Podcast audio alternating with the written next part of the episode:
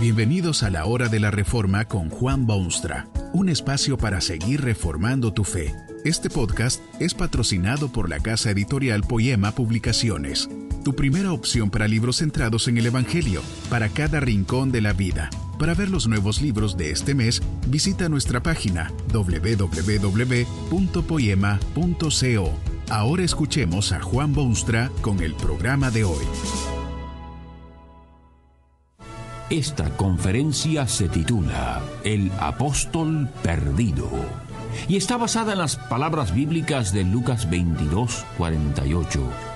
Entonces Jesús le dijo, Judas, con un beso entregas al Hijo del Hombre.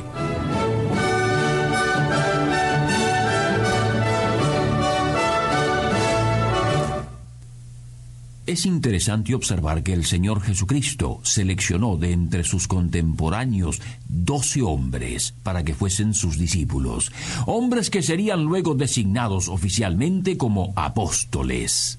¿Por qué doce? ¿Tiene esto algún significado especial en el detalle bíblico de las cosas? Tal vez usted cree que esto es algo sin importancia y que tan fácilmente pudieran haber sido diez o veinte como fueron doce. Pero no hay que descartar el significado a veces profundo que se da a los números en la Biblia, el número 12 especialmente. Usted lo encuentra en muchísimos aspectos de la historia bíblica. El patriarca Jacob, por ejemplo, tuvo doce hijos. Doce hijos que fueron el origen de las doce tribus del pueblo israelita. Este número 12 aparece nuevamente en el último libro de la Biblia, el Apocalipsis, donde se pueden ver visiones extraordinarias de cosas futuras y presentes. Y Jesucristo seleccionó doce discípulos, apóstoles. Eran de variados orígenes y de muy distintos caracteres, cada uno con su propia idiosincrasia.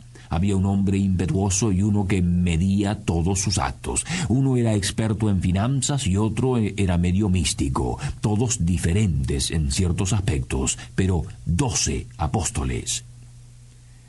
Estos apóstoles llegaron a ser amigos íntimos del Salvador. Recorrieron los caminos de Palestina y predicaron el reino de Dios y curaron enfermos y dieron de comer a las masas tuvieron sus disputas insensatas como humanos que eran. Imagínese que hasta se pusieron a discutir un día sobre quién era el más grande en el reino. Aprendieron muchas cosas de su maestro. Puede imaginarse usted lo que hubiera sido andar por tres años seguidos junto al sabio Hijo de Dios. Jesucristo amaba a sus apóstoles con ternura singular, los defendió de públicos ataques, los llevó consigo en sus importantes visitas y les habló siempre como quien tiene genuino interés. Hizo una conmovedora oración por ellos en cierta oportunidad. Era ya casi hacia el fin de sus andanzas por el mundo. A los que me diste, yo los guardé y ninguno de ellos se perdió. Ninguno de ellos se perdió, dijo Jesucristo, pero agregó inmediatamente, sino el hijo de perdición, para que se cumpliese la escritura. Efectivamente, allí llega Judas Iscariote, uno de los doce, a la cabeza de un grupo exaltado con espadas y con palos, uno de los doce, el apóstol perdido. Judas estaba cumpliendo una tarea indispensable. Uno podría preguntarse por qué era necesario que Judas viniese con aquellos revoltosos que querían prender al Hijo de Dios. Es que había ocurrido anteriormente más de una vez. El pueblo quiso una vez hacer de Cristo un rey terrenal, pero Cristo se desapareció de entre ellos. En otra oportunidad, la oposición quiso apedrearlo y darle muerte, pero nuevamente el Hijo de Dios se fue de en medio de ellos. No quieren ahora que se repita tal cosa, quieren asegurarse de que esta vez podrán atraparlo y prenderlo. Por eso viene Judas a la cabeza, los guía hacia el lugar de reuniones secretas y les da la señal con un beso traidor. Pero lo significativo y lo trágico de todo esto es que fue uno de los doce quien cometió este acto de traición. Qué punzada de angustia habrá sido aquel momento para el tierno Salvador. Había amado a aquellos discípulos con ternura celestial, les había enseñado los secretos del reino que vino a establecer, había orado por ellos al Padre, pero uno era hijo de perdición, y Jesucristo no pudo retenerlo para su santo servicio, se convirtió en el apóstol perdido. ¿Cree usted que los sufrimientos del Cristo fueron insignificantes? No sólo se vio rechazado por los soberbios fariseos y las masas ignorantes de la verdad, sino uno de sus propios discípulos, un miembro de su propia familia, un eslabón en la cadena de sus íntimos apóstoles, encabezó la turba que vino a ponerle mano. Y la ayuda de este Judas no hubiera sido necesaria. Cierto es que Cristo se había escapado de las manos humanas en otras ocasiones, pero eso fue porque no había llegado su hora. En ese momento en el huerto de Getsemaní esto había cambiado totalmente. Cristo no ofrece resistencia alguna. Casi se puede decir que invita a estos insensatos a llevarlo prisionero. Es que había llegado su hora y no era ya necesaria la asistencia de un Judas cualquiera, sino para que se cumpliese la escritura. En el Salmo 41 se encuentra una profecía sobre el Salvador que había de venir, y esto es lo que dice. Aún el hombre de mi paz, en quien yo confiaba, el que de mi pan comía, alzó contra mí el calcañar. El apóstol perdido. Judas no podrá sentarse en uno de los doce tronos en el cielo. Judas no traicionó a un amigo o a un vecino o ni siquiera a un personaje de importancia. Los hombres traicionan lamentablemente y la historia está llena de estas manos sucias que ensucian el pasado.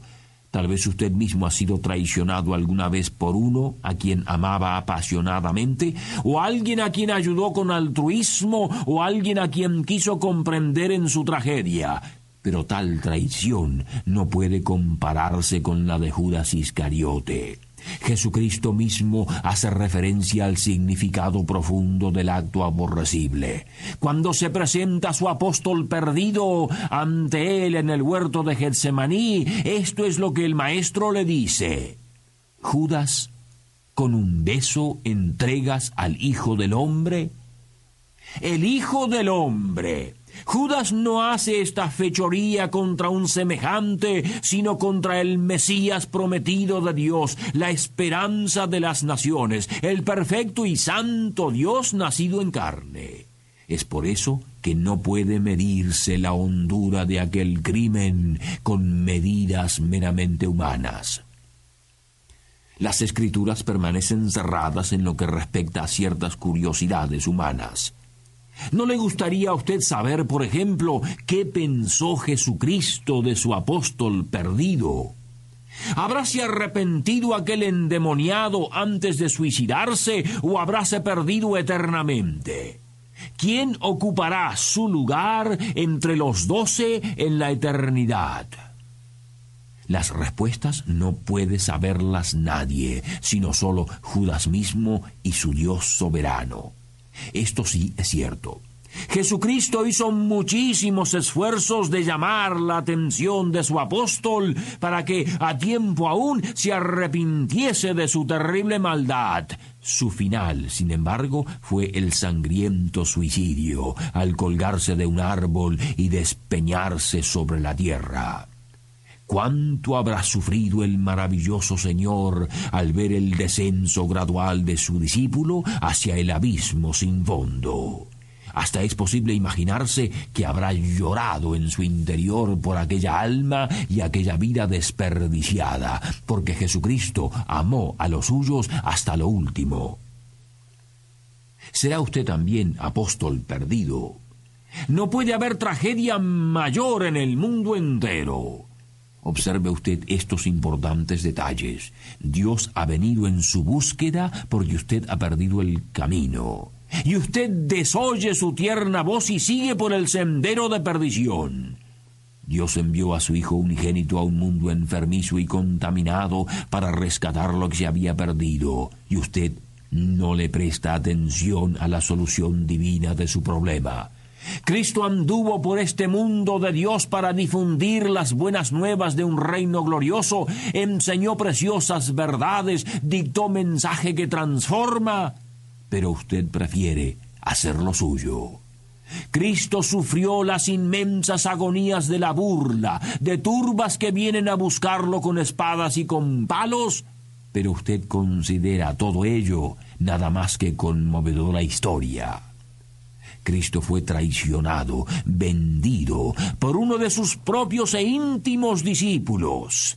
Y usted quiere repetir ese acto horripilante porque esto es precisamente lo que hacen los hombres cuando dan sus espaldas al Cristo de los siglos. Saben de Él, su fuero interno les da testimonio de que es el Hijo de Dios, pero siguen imperturbables por su camino de destrucción y pasan a ser también ellos apóstoles perdidos.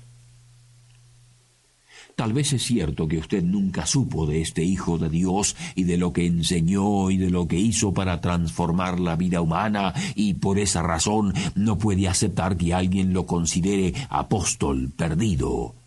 Puede ser, puede ser. Pero usted ha oído hoy de este Cristo y de su obra transformadora en la historia. ¿Prefiere usted traicionar a quien dio su vida y sufrió indescriptiblemente para hacer posible su salvación? ¿Desearía usted también venderlo si alguien le diese unas brillantes monedas como lo hicieron con Judas? ¿Puede usted estar seguro de que no hay hoy en día quien le pague tales sumas por tales servicios? El escenario es bien visible. Allí está el Hijo de Dios, el Salvador, el único Salvador sobre el escenario. Y frente al Hijo de Dios se encuentra usted. Cristo le extiende sus manos fuertes y salvadoras. La cuestión es esta. ¿Apóstol de Jesucristo o apóstol perdido? Que este mensaje nos ayude en el proceso de reforma continua según la palabra de Dios. Si quieres profundizar en la exposición bíblica, puedes buscar más recursos en www.poema.co. Allí encontrarás libros que te ayuden a entender la palabra de Dios y aplicarla a tu vida. Poema, el Evangelio para cada rincón de la vida. Nos vemos en el próximo episodio de La Hora de la Reforma con Juan Bonstra.